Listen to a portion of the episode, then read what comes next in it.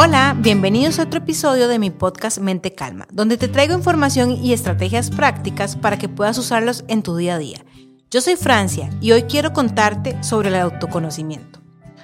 Conocerse a uno mismo permite saber lo que sí queremos y lo que no queremos en la vida. Además, nos permite gestionar mejor nuestras emociones, incluso en las situaciones más difíciles.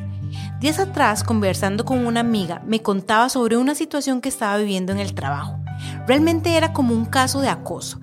Y durante eso fue un tiempo que se hizo como durante dos años y ella sencillamente sufría ciertas como agresiones de una de sus compañeras, pero esta amiga mía es una persona con una personalidad fuerte y ella decía como yo no le hago caso. Pues resulta ser que en el transcurso del tiempo la ven en, en el médico laboral y le dice que, de que después de indagar le indica que ella tiene en este momento como una depresión. Ese día hablando con ella, hablábamos sobre la, la, importancia del autoconocimiento para poder gestionar mejor nuestra vida. Y ella me contaba esa experiencia que vivió y me decía, yo no podía saber que estaba deprimida si no hubiese logrado exponer toda esa situación que estaba pasando con esa compañera.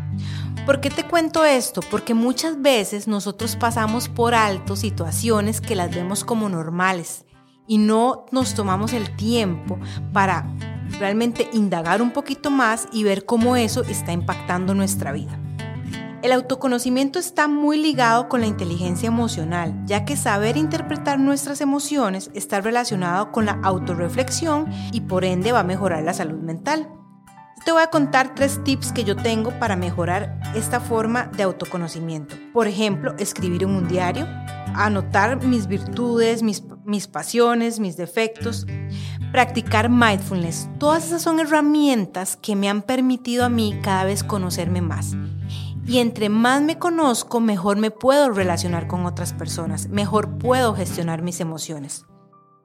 Contame vos de qué otras maneras vos has logrado conectar con vos misma para poder conocerte mejor.